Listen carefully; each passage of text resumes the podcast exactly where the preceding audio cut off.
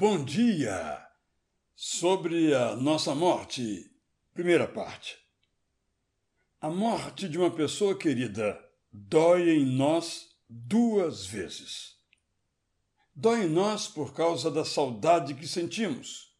Ela é definitiva e só acabará no céu, onde o luto não entra.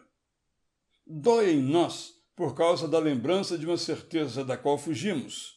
A morte do outro é uma antecipação da nossa. Talvez prefiramos não pensar na nossa morte como se isso a afastasse de nós. Como nos fez chorar por alguém que se foi, a morte nos levará.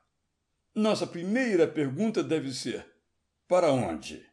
Jesus disse que não deveríamos nos perturbar, mas crer nele e confiar que ele foi primeiro para o céu e já nos preparou um lugar lá. Esta convicção é a mais valiosa da nossa vida, que não termina aqui. Nossa segunda pergunta tem que ser: está valendo a pena? Podemos viver de um modo inútil, sem valor e frívolo, como se a diversão fosse a única coisa que nos sobrasse. Podemos fazer diferença, o que acontece quando mudamos para melhor as vidas de algumas pessoas.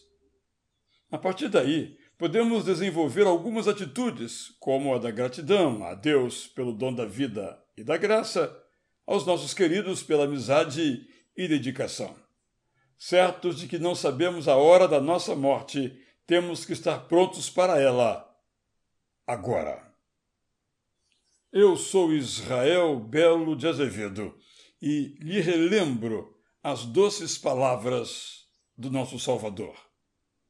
E quando eu for e preparar um lugar, voltarei e os receberei para mim mesmo, para que onde eu estou vocês estejam também. E vocês conhecem o caminho para onde eu vou. Bom dia!